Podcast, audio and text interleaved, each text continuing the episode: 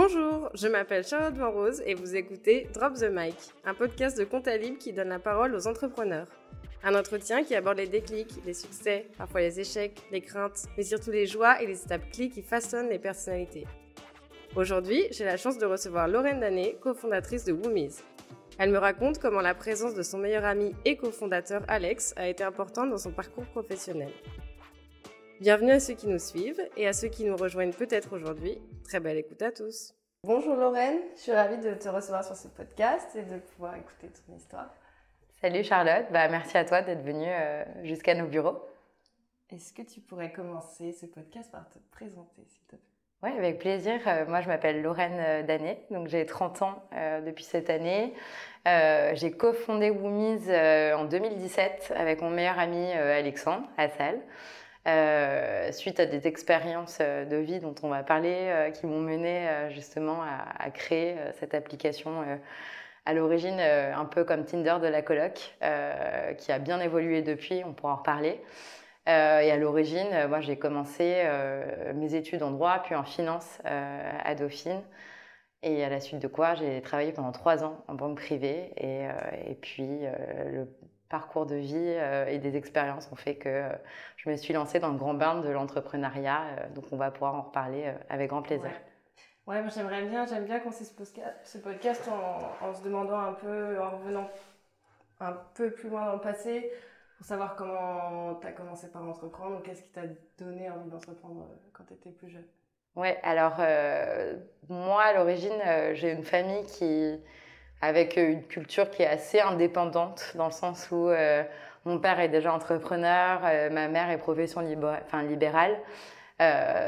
donc j'ai toujours eu cette petite envie où je me disais, bon, bah, après mes études, j'aimerais bien lancer ma boîte. et j'avais déjà travaillé sur plusieurs projets, notamment un en master quand j'étais étudiante, mais qui était plus en lien avec la finance un projet sur lequel j'avais bossé pendant six mois avec euh, des amis de ma promo qui n'avaient pas, pas vu le jour euh, parce qu'on était euh, voilà, des profils trop similaires et pas assez complémentaires. Donc, un projet avorté à mon grand regret. Donc, j'ai continué ma route finalement sur un parcours un peu plus classique, donc vraiment en banque, chez Natixis, etc avec toujours cette petite envie quand même euh, de me dire, bon, bah, le jour où j'ai euh, la bonne idée, euh, bah, je me lancerai. Et puis c'est vrai que il y a eu pas mal d'éléments qui se sont ajoutés à mon envie, dans le sens où dans mon ancien job, bah, mon, boulot c'était de conseiller souvent des entrepreneurs qui cédaient leur boîte dans les opérations de cession, de structuration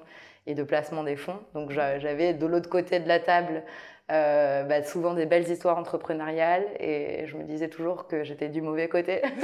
et donc euh, ça me donnait quand même envie euh, de me pencher un peu plus. voilà, j'ai toujours été passionnée d'innovation et en même temps d'immobilier aussi. donc voilà, tous ces éléments-là ont fait que ben, ça, c'est mon envie de, de me lancer grandissait de jour en jour. Et puis les expériences passé et vécu euh, en colocation à Paris ah euh, m'ont amené sur cette piste euh, grâce à Alex justement qui vivait la même chose au même moment que moi. Oui parce que toi tu étais en coloc du coup. Exactement. Bah, à l'époque je vivais en coloc, c'était pas forcément prévu comme ça. mais c'était une expérience assez nouvelle pour moi à Paris. J'étais avec une de mes amies mmh. et en fait on avait des modes de vie qui étaient assez différents parce qu'on avait des voilà, des rythmes de travail et de rythmes de, vie qui étaient euh, pas forcément ultra compatibles au quotidien. Mm. Et puis, euh, de fil en aiguille, la relation elle s'est un peu détériorée. Et je me suis dit, bon, bah, en fait, euh, la colocation, c'est bien de, voilà, de partager un appart parce que tu partages plein de trucs, tes, tes, loyers, etc. Mais en fait, le principal, c'est quand même de bien t'entendre avec les gens que tu, tu, que tu vois en rentrant le soir. Et, euh, et au fil d'une discussion qui était complètement, euh, enfin, voilà, enfin, c'était complètement random. Un soir, on, je prends un verre avec Alex et lui partait vivre à Londres euh, pour un nouveau job. Il venait de finir son, sa première expérience chez Criteo. Et, lui, il est, enfin voilà, il avait toujours un petit carnet d'idées. entrepreneur. Lui, il est très entrepreneur dans l'âme. Il est, il est créatif. et on aimait bien toutes les semaines échanger sur ses idées de business. Et, et c'est vrai que lui, en cherchant sa coloc, parce que l'immobilier à Londres est, très cher, donc c'est vraiment un mode de vie qui est encore beaucoup plus répandu qu'en France. donc on, on, en parle on se dit, mais en fait, toutes les plateformes immobilières qui existent, c'est des plateformes de diffusion d'annonces où il y a Enfin voilà, tu es laissé, euh, laissé pour compte euh, quand il s'agit de chercher ton logement, tu sais pas qui y a dedans. Oui, c'est souvent un propriétaire, en plus, c'est pas vraiment le locataire. Ou... Ouais, exactement. Tu sais, bah, as parfois des locataires qui passent des annonces, puis en fait, tu n'as aucune idée de, de, qui sont ces personnes, euh, ce qu'elles aiment, comment elles vivent, etc. Donc tu te dis, bon, bah, en fait, c'est un process qui prend énormément de temps, qui, où as, voilà, c'est un petit, c'est au petit bonheur la chance. Est-ce que tu vas trouver la bonne, enfin, une personne avec qui tu vas bien t'entendre? Euh, et, toutes ces plateformes-là, euh, ça fait des années qu'elles existaient. Donc, soit tu vas sur Facebook et euh, tu prends des heures pour discuter avec les gens, soit tu vas sur Le Bon Coin ou des plateformes immobilières, mais il y a, voilà, tu es, vraiment laissé à toi-même pour chercher et l'appart et les personnes avec qui bien t'entendre. Donc, soit c'est du bouche à oreille, mais, mais en gros, voilà, il n'y avait aucune plateforme qui combinait à la fois bah, la recherche, la facilité de trouver un logement et en même temps bah, le matching entre personnes. Et donc c'est là euh, qu'est née euh, l'idée de Woomise, qui était vraiment bah, de combiner euh, très simplement au sein d'une application mobile à la fois la recherche de logement et le fait de pouvoir rencontrer plus facilement des personnes qui vont correspondre à, tu vas décrire ton mode de vie, ta personnalité, je sais pas si tu es végétarien, euh, si tu aimes le théâtre, si tu es sportif, euh, voilà, enfin tu vois, t'as pas forcément envie d'être dans une colloque de fêtards si tu es plutôt euh, assez calme et réservé. Et donc bah, tous ces paramètres-là vont rentrer un peu comme sur un concept d'application de, rencontre. Exactement, c'est pour ça qu'on nous a appelé tout de suite le Tinder de la coloc. Et, et, voilà, l'idée d'origine était là, puis on s'est tous les deux passionnés par, par ce sujet. On a vu qu'il y avait une opportunité marché de fou parce qu'il n'y avait rien euh, aucune plateforme qui répondait à, ces deux, deux enjeux-là. Euh, ni sur le marché français, ni sur des marchés même plus matures euh, comme en Angleterre. Et donc, on, s'est dit, bon. Parce que du coup, vous avez ouvert à Londres aussi Ouais, on a, on a lancé en 2018 l'application à Paris et Londres. Pour différentes raisons. le marché anglais, déjà, c'est le marché principal de, de, la colocation en Europe. C'est quasiment la moitié euh, du marché euh, sur, ce, voilà, sur, euh, sur ce marché-là uniquement. Il y a 7 millions de personnes qui vivent en colocation, les prix de l'immobilier sont, sont, plus chers, c'est un marché plus mature aussi. Et donc on s'est dit, bon, bah, partons en exploration un peu sur un marché plus mature et on va voir ce qu'on peut apporter aussi de nouveau sur le marché français comme ça. Et du point de vue de ton projet entrepreneurial en tant que tel, je trouve que ta rencontre avec Alex, elle est assez marquante. Est-ce que tu penses que tu aurais pu monter ce projet si tu n'avais pas été avec lui? Est-ce que tu aurais pu entreprendre un projet tel que celui-ci si tu avais été seule euh? Alors ouais, clairement pas. je pense que c'est ouais, c'est plus que marquant puisque ça a été vraiment déterminant. Euh, parce que au-delà d'avoir l'idée, euh, bon déjà l'idée elle est, elle est survenue d'expériences partagées voilà, on s'est retrouvés tous les deux euh, autour de cette même problématique. Et je lui ai dit mais arrête-toi tout de suite sur cette idée-là parce que enfin voilà moi ça a fait euh, un peu Eureka aussi. Et, euh, et puis au-delà de l'idée on, on s'est on s'est retrouvés en se disant bon ça fait dix ans qu'on se connaît qu'on est amis. Lui il a un parcours où il a fait une école de commerce à l'ISEG il a voyagé beaucoup il a vécu à New York il a vécu à Singapour euh, donc, il, il, a une ouverture, enfin, il avait fait une majeure entrepreneuriale, donc euh, beaucoup plus orienté sur le digital aussi que moi. Euh, et on s'est dit, mais en fait, on a quand même des complémentarités au-delà de, voilà, de, juste de bien s'entendre. On fait quand même un bon duo, quoi. Et on s'est, regardé en disant, ouais, ce serait, je pense que s'il y a une personne avec laquelle je pourrais vraiment m'associer dans tous mes potes et tous les gens que je connais aujourd'hui, bah, c'est lui. Et en fait, c'est vrai que seul, j'aurais Enfin, j'aurais même pas envisagé l'idée de, créer euh, parce que pour moi, le, enfin, voilà, ce, cet environnement digital, euh, voilà, j'étais pas du tout familière avec euh, ce qu'était une application mobile, comment on crée euh, enfin, des, des, user stories, comment on crée des maquettes de l'application, enfin, un parcours, etc. Quoi. Donc, y a, moi, j'étais beaucoup plus sur les aspects genre business plan, finance, etc pour se dire bon, bah, comment on finance euh, les débuts de, de l'aventure. Euh, j'avais eu la chance d'avoir un, enfin, de rencontrer quand même des personnes vachement inspirantes aussi et, euh, et de développer mon réseau quand j'étais chez Netixis. Et, et, tout ça, bah, mis bout à bout, on s'est dit, ok, on ferait quand même une, bonne team tous les deux. Et on a commencé à bosser bah, tous les deux en parallèle. lui, il continuait ses process pour partir à Londres. Moi, je bossais, donc je me levais à 5 h du mat. Euh, et avant d'aller bosser, je. Ah oui, au début, tu as continué à faire les Ouais, pendant 3-4 mois, euh, on, avançait en se disant, on va creuser, creuser le sujet. Et puis, euh, moi, genre, depuis le début, je me suis dit, c'est une évidence. En fait, cette boîte, elle me. Enfin, c'est un peu l'idée que j'attendais puis. Enfin, voilà, que. J'aurais rêvé de, de l'avoir plus tôt, mais finalement, bah, elle tombait à pic. Je me disais, très bien, dans mon job, actuelle, j'avais envie d'évoluer plutôt dans le milieu start-up, côté fonds d'investissement. Mhm. Et euh, je me renseignais, enfin, je regardais un petit peu euh, ce, qui, ce qui se passait, tu vois, dans, dans le milieu de financement start-up, etc.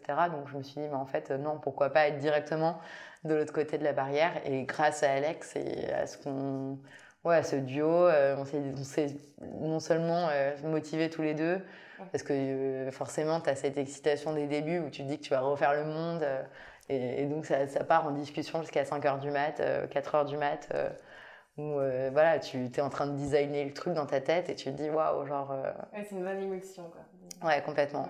Et c'est vrai que c'est dur, je pense. Enfin, j'en connais des personnes qui entreprennent seules, mais enfin, honnêtement, je, les admire beaucoup parce que c'est tellement. Enfin, je pense qu'on ne se rendait pas compte de la difficulté aussi euh, mm. que c'est oui, je pense qu'on n'a jamais l'impression que ça va être ouais mais quand tu es deux déjà es, tu vois dans les moments euh, voilà d'euphorie c'est génial parce que tu partages les bons moments mais aussi dans les moments hyper durs euh, ben, c'est hyper important d'avoir quelqu'un pour ce enfin un bon entourage de manière générale pour pouvoir voilà se serrer les coudes se remotiver. Il y a toujours voilà des moments de mou de doute etc donc c'est vrai que ben, tu te rends compte de l'importance euh, d'avoir un associé. Ouais, euh, ah, dans la vie de tous les jours, vous travaillez encore ensemble Ouais, ouais. Bah là, il est, tu l'as vu, il est, au, il est au bureau.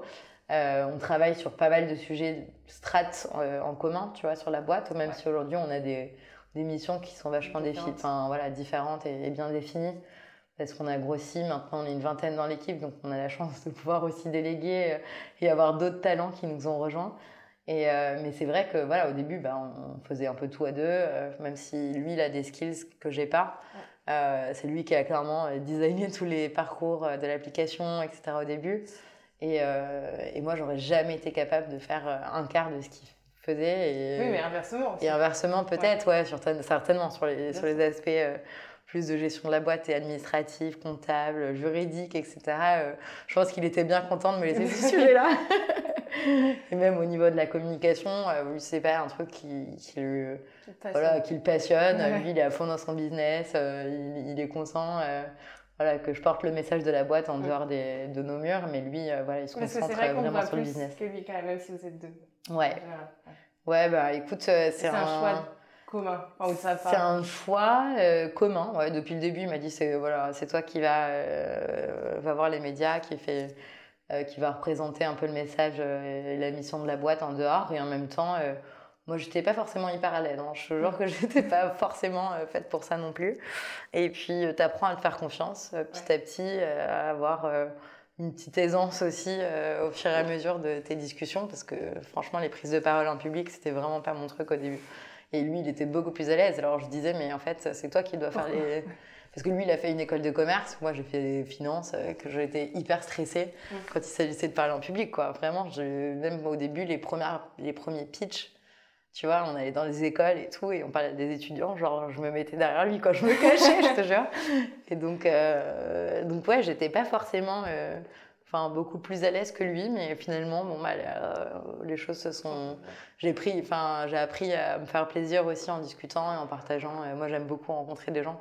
C'est vrai que je suis plus dans le, ouais, dans le network, le réseautage euh, que lui. Lui, il n'aime pas trop. Genre. Donc, euh, il me dit c'est très bien que tu ailles prendre des cafés avec les investisseurs, les trucs, et que ce soit toi qui t'en occupe. Euh, voilà. Donc, au final, ça s'est fait assez naturellement et, on a une bonne complémentarité. On bosse voilà, encore bien sur les sujets stratégiques de la boîte. typiquement, là, on, rentre en levée de fonds. Euh, donc là, on, bosse euh, vraiment sur les sujets euh, des deux prochaines années, assez stratégiques ensemble.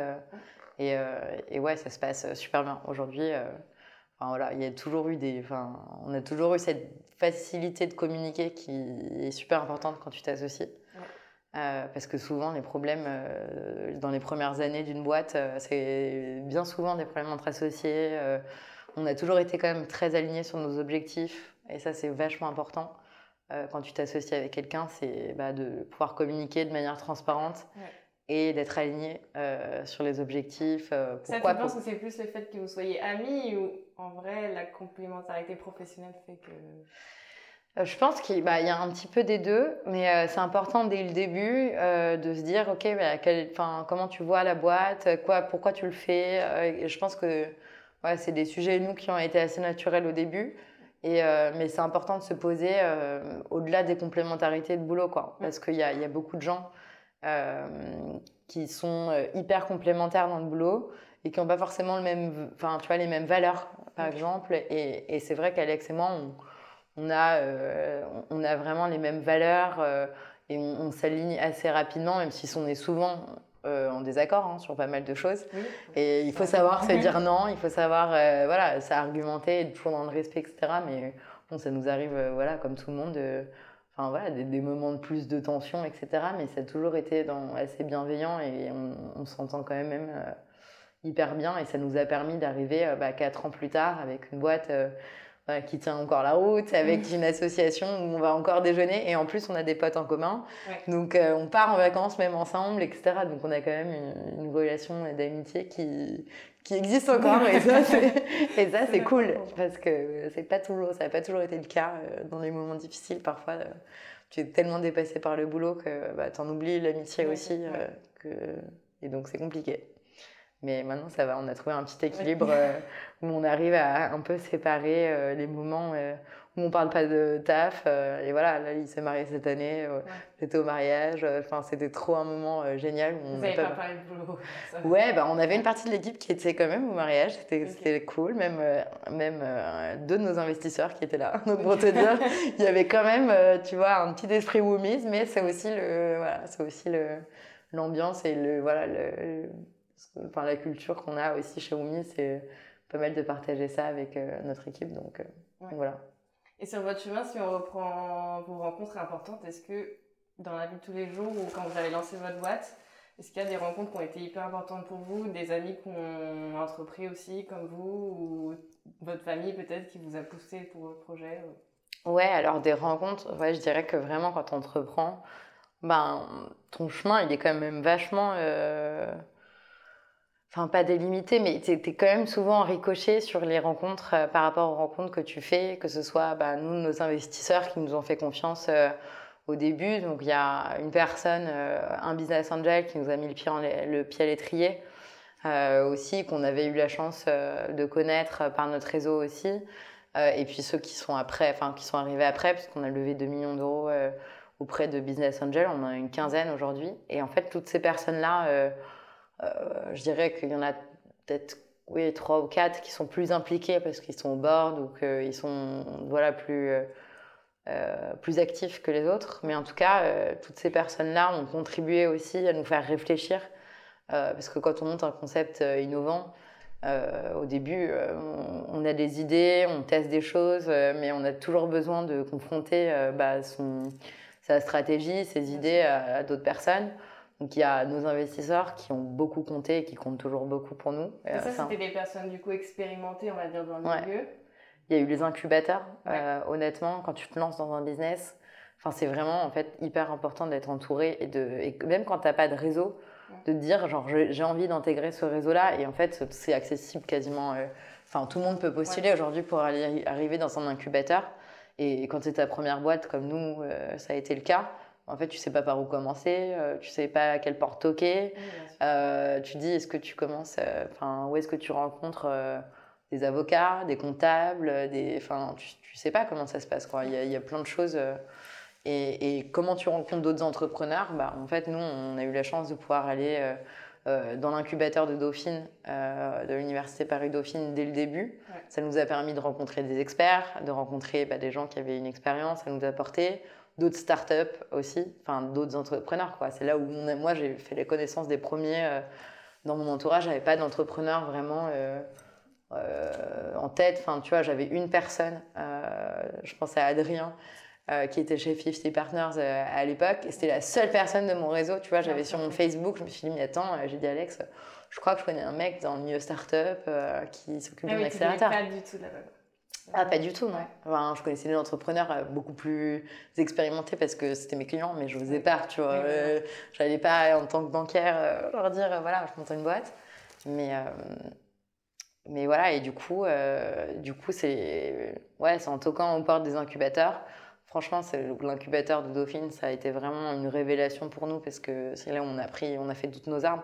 On a discuté avec des startups, on était une dizaine de boîtes tous avec des niveaux, tu vois, plus ou moins, euh, toujours un peu en amorçage, mais il y en avait quand même qui étaient plus loin que nous. Donc, bah, tu partages des bonnes pratiques, euh, t'échanges, tu, tu, ouais, euh, tu vas étendre ton réseau parce qu'ils vont te présenter un mec sur la partie marketing qui va t'expliquer comment gérer tes campagnes d'acquisition, enfin tes premières campagnes d'acquisition, enfin, en tout cas de gros hacking parce que tu n'as pas de budget au début.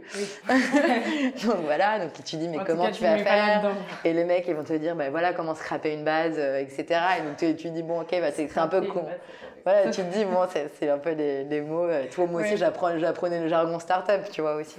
Et je me dis bon ok je vais, euh, tu te formes parce que tu lis tu lis des trucs, t'écoutes à l'époque, tu vois, j'ai l'impression que c'est, je suis une vieille de dire ça, mais il y avait honnêtement pas, pas, beaucoup de podcasts encore, euh, tu vois, en 2018, c'était pas encore le truc euh, hyper répandu. Donc c'était plus des bouquins, euh, je lisais pas mal de choses en ligne. et il y avait quand même des ressources, tu vois, de, je m'inspirais pas mal de, de bouquins d'entrepreneurs américains, dont toujours le Y Combinator, etc., qui sont quand même des références quand tu commences. Donc tu te nourris d'énormément de choses. Et surtout les, rencontres, ben, tu essayes de d'aller dans des événements de pitch. À l'époque, il y avait The Family. Euh, on écumait les trucs, euh, tu vois. Et donc, tu t'en prends plein, tu te nourris, tu te nourris. Et, c'est vrai que ces rencontres-là ben, te font que tu es tout le temps en perpétuel, euh, enfin, en émulation intellectuelle. Quoi. Enfin, surtout toi qui viens du coup d'une famille assez indépendante là-dessus. J'imagine que tes parents, ils ont été derrière toi. Et ça arrive aussi qu'il y en ait certains qui se disent un peu mais chaud, oui vous allez dans le mur choisir le confort tu vois bah ouais c'est ça le truc c'est que honnêtement, même mon père, bon, qui était entrepreneur en secteur, enfin, dans l'immobilier, mais beaucoup plus traditionnel, parce que c'est la transaction, les agences, etc. Genre, euh, même lui, quand je lui ai dit, bah, écoute, je quitte euh, mon CDI confortable euh, de chez Natixis Wealth Management, ou genre, je sais que j'ai des perspectives en plus, où j'avais eu une promotion quasiment annoncée le jour où j'allais annoncer mon départ. Donc je, je, me suis dit, bon, euh, je vais peut-être pas le dire euh, tout, de suite, mais, euh, mais du coup, bah ouais, quand j'ai annoncé en mode je veux me lancer dans une start-up, c'est quand même mon mot qui fait un peu peur à ton entourage dans le sens où tu te dis bon elle sait pas trop ce qu'elle fait quoi genre en fait c'est elle connaît rien au digital elle veut monter une application elle a jamais codé de sa vie elle connaît rien en tech et moi j'étais là mais si mais j'apprends j'ai téléchargé une app pour me former sur du code enfin tu parles j'étais pas du tout j'aurais, je pense que j'y serais encore euh, pour coder la version de l'application si, j'avais appris à coder, mais j'ai appris les bases. Mais euh, c'est important pour comprendre, mais voilà. Euh, mais ouais, c'était plutôt quand même un peu. t'es sûr de ce que tu veux faire, genre t'es quand même bien dans ton poste, bon, et puis après tu, dis, tu te dis vite, au pire ça marche pas, ça te fait toujours une bonne expérience, tu vas apprendre plein de trucs. Et, mais bon, j'y pense, je t'avoue que j'y pensais pas à ce que ça marche pas, quoi. Forcément, quand tu te lances, oui, bah, t'es trop, tellement persuadé que ton idée, elle est, elle est, géniale et que ça va marcher qu'il vaut mieux pas penser à ce que ça marche pas. Mais, euh, mais mon entourage m'a ouais, quand même soutenu euh, beaucoup. On a eu une période difficile euh, aux deux ans, à peu près, deux ans d'existence de la boîte où, où là, on a eu une grosse remise en question, gros doutes, enfin, plus de cash on s'est dit, bon, bah, qu'est-ce qu'on fait? Vraiment, on était à, quelques jours près pour plaquer la porte de la boîte parce qu'on n'arrivait pas à lever des fonds. Et puis, euh, il y a eu un revirement de situation assez, euh, assez, assez fou qui a fait que euh, en une semaine, bah, on, a revu des perspectives s'ouvrir pour nous et on s'est dit, bon, bah, en fait, on, a, on y a cru jusqu'au bout et on a bien fait d'y aller, enfin voilà, de rien lâcher parce que bah, finalement, euh, tout le boulot qu'on avait, sur lequel on avait misé euh, les derniers mois, bah, on y arrive quoi. Et c'est vrai qu'on a eu chaud un peu. Mais, euh, oui, ouais. mais c'est encore une fois des rencontres. C'est ça les startups en vrai. Ouais, c'est ça, c'est les montagnes russes. Tout le temps. C'est les montagnes russes, il faut être vraiment accroché. Et je pense que, tu vois, genre, c'est. C'est assez euh, vrai la citation de Mark Twain qui dit euh, genre ils savaient pas que c'était impossible alors ils l'ont fait tu vois Mhm. et c'est vraiment ça genre tu te dis euh, toi tu fonces et tu, tu, tu vois pas la montagne qu'il y a derrière mais t'es es, animé par euh, Ah, la mission de ta boîte. euh, Enfin voilà, en plus nous on est sur un marché B2C où euh, on aide des gens à se loger, on construit quelque chose pour faciliter vraiment le parcours de logement. Et, et on se dit, bon, en fait, il y a un vrai. euh, Enfin, quand on, a des retours clients, enfin des retours utilisateurs, etc., et que on construit un produit et que voilà, on se dit, on a encore énormément de choses devant nous, mais, euh, c'est vrai que c'est hyper motivant. euh, parce que tu vois un impact, que, tu vois l'impact qu'il y a derrière, et qu'aujourd'hui, sur des centaines de milliers d'utilisateurs euh, qu'on a réussi voilà, à avoir sur la plateforme, à accompagner dans leur recherche de logement, etc., on se dit, putain, il y a quand même ouais, une route euh, qui, voilà, qu'on n'avait pas anticipée, mais qui est, qui est folle. Quoi. Et encore, euh, on n'est que au début. Donc, euh, ouais, c'est les montagnes russes, mais il vaut mieux penser que au haut de la montagne. Oui, oui, ouais, c'est sinon- mieux quand on, Mm. on profite toujours plus quand ça se passe bien. Ouais. Et du coup, au sein de Woomies, parce que tout le projet est basé un peu sur les relations humaines et l'humain en général, Ouais, c'était l'origine, la base du projet aujourd'hui. Ouais. Ouais. est-ce que du coup, chez vous, euh, j'imagine que vous nourrissez ce, ce truc de. Bah oui, oui, euh, nous on a une culture d'entreprise qui est... euh, alors oui, c'est vrai que l'ADN de la boîte, c'est euh, justement ramener un peu d'humain. en fait, de créer une, une plateforme immobilière un peu nouvelle génération, parce qu'on s'est dit, ok, nous on est de génération, les millennials, euh, 18-35, euh, tu veux, qui, genre, euh, enfin, on a des usages, euh, euh, des applications mobiles, des sites, etc., qui sont un peu différents des générations de nos parents, clairement, enfin, qui sont pas nés avec l'Internet. Mais du coup, on s'est dit, mais finalement, les, les, les, les marketplaces immobilières aujourd'hui, euh, elles sont à la fois déshumanisées, mais surtout dénuées de, de tech, quoi, sur la partie euh, très, elles sont très limitées en termes d'expérience, tu vois. C'est des sites de petites annonces, de mise en relation. Après, tu te débrouilles, tu sors de la plateforme. Nous, on s'est dit, ok, euh, comment on peut penser une expérience utilisateur qui soit plus sympa, plus intuitive, plus fluide, qui amène l'utilisateur du moment où il recherche jusqu'au moment où il va signer son bail en digitalisant toute cette partie-là. Tu vois, le paiement des loyers, aujourd'hui, on, on, a vraiment développé des nouveaux services euh, sur la plateforme qui permettent vraiment de digitaliser tout le parcours comme euh, plutôt, un, on va plus penser à un Tinder, mais à un Airbnb. Et euh, plutôt, parce que l'objectif, c'est, tu vois, c'est c'est vrai, l'objectif, c'est vraiment de réserver un bien en ligne et de le faire plus facilement, Ouais. euh, voilà, sans avoir à, à faire 45 allers-retours en dehors de la plateforme, etc. Et sur l'humain, ben, nous, ça se ressent beaucoup dans les valeurs de la boîte aujourd'hui. euh, Ouais, exactement. Tu vois, nous, une des valeurs de la boîte, c'est. euh, euh, Aller au mariage d'Alex.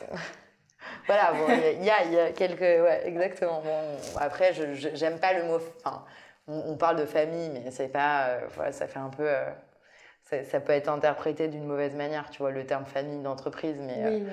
mais il y a une forme de bienveillance quand même, et c'est pas du bullshit, tu vois. Genre, il y en a beaucoup qui parlent de bienveillance aujourd'hui.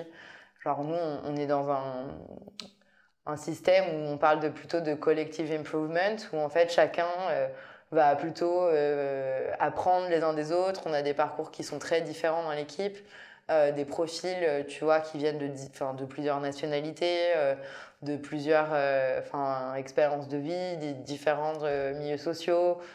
Et en fait, l'objectif, c'est au-delà des, des, des compétences professionnelles de chacun, bah, d'échanger. Il y a beaucoup de moments de partage aussi en dehors, euh, en, en dehors de l'entreprise. Donc après, voilà, on est, on est une vingtaine. J'espère qu'on réussira à garder un peu ce, Oui, ce côté, euh, tu vois, euh, il y a le cœur aussi, ça fait partie vraiment d'une de nos valeurs et ça peut paraître un peu, un peu cliché ou voilà, mais, mais en tout cas, c'est c'est quelque chose qu'on, tu vois, dans, dans l'écoute, etc., qui- qu'on veut vraiment euh, insuffler. Ouais. Euh, à la fois, ben, à- en fait, à différents niveaux. Nous, dans, nos- dans nos communications internes, dans la boîte, euh, mais aussi dans le produit, euh, ça se ressent beaucoup parce que du coup, euh, cette expérience de matching, et bah, les échanges que vont avoir les utilisateurs avec le support, avec notre manière de communiquer aussi sur les réseaux sociaux. On fait beaucoup de, de contenu pour aider les gens justement à les accompagner à euh, dans ce parcours de logement qui est casse-tête affreux, surtout en France, où tu te dis, ben, en fait, euh, nous, on a, on a 20% de notre base qui sont des étudiants étrangers euh, qui arrivent et qui ne connaissent rien à la régulation française et qui sont complètement perdus.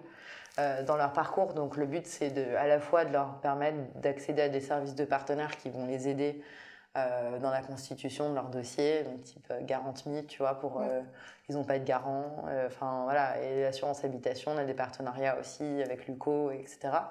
Et, et, un support avec bah, des, des, offres d'accompagnement premium qui vont aider les gens.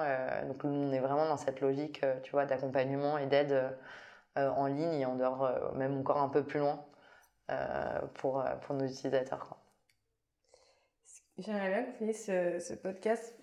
Du coup, qu'est-ce que tu peux me dire de tes projets ou tes ambitions à venir, même si tu viens de me dire que vous aussi sur votre stratégie pour les deux ans à venir? Ouais. Est-ce que vous avez un projet ou un truc qui va sortir dans pas longtemps? Écoute, euh, ouais, on en a euh, pas mal là, sous le pipe, euh, dans les gros, voilà, dans les, les, grosses étapes là, à venir. Là, vous recrutez beaucoup du coup Écoute, là, on, recrute encore, euh, on a encore trois postes ouverts euh, pour la fin d'année. Mais euh, pour le moment, là, on, va un peu stopper, entre guillemets, parce qu'on est, on est 20 dans la boîte et que ça pose d'autres soucis aussi si tu recrutes trop vite. Enfin, nous, en tout cas, on a expérimenté un peu cet été sur les structurations. Ouais, on va, on va rester. le but, là, c'est aujourd'hui de, de, de, vraiment. Enfin, que la plateforme on, l'optimise, enfin, on optimise le, la conversion. Si tu veux, on a beaucoup, beaucoup d'acquisitions, de, de, traction. On a de plus en plus, on a 30% euh, par mois de nouveaux utilisateurs en plus, donc ils viennent chercher un logement. Euh, on arrive sur des volumes qui sont importants. Euh, le but pour nous, c'est de les convertir en locataires et qu'ils puissent réserver via la plateforme, parce que c'est là où on va nous nous rémunérer aussi au moment de la réservation. Et aujourd'hui, il y a encore des trous dans la raquette, un peu, tu vois, dans le, dans le parcours euh, produit, tu vois, sur la, sur la plateforme pour euh, améliorer euh, bah, la fluidité du parcours.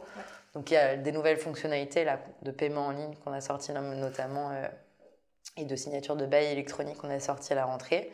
Pour la fin d'année, le but, ça va être vraiment de viabiliser un peu la plateforme de ce côté-là. Et donc là, on entame un process de levée de fonds donc en série A. Euh, pour la fin d'année aussi. Euh, j'espère qu'on annoncera euh, voilà, en fin d'année, début d'année prochaine, exactement, de, début 2022 en principe, qui va nous permettre bah, d'accélérer, de, consolider nos parts de marché sur les sept villes principales sur lesquelles on va mobiliser nos efforts en France mhm. encore.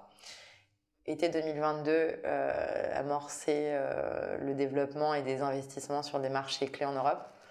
Donc, euh, donc ouais, une expansion internationale à venir euh, pour, euh, pour fin 2022. Donc plutôt excitant, ouais, les projets qui arrivent. Bah, merci beaucoup, je suis trop contente de t'avoir reçu. Bah, merci à toi Charlotte, c'était un plaisir. Drop the Mic est un podcast produit par Comptalib, l'entreprise qui révolutionne la comptabilité grâce à son application web et mobile de tenue comptable automatisée conçue spécialement pour les entrepreneurs et auto-entrepreneurs.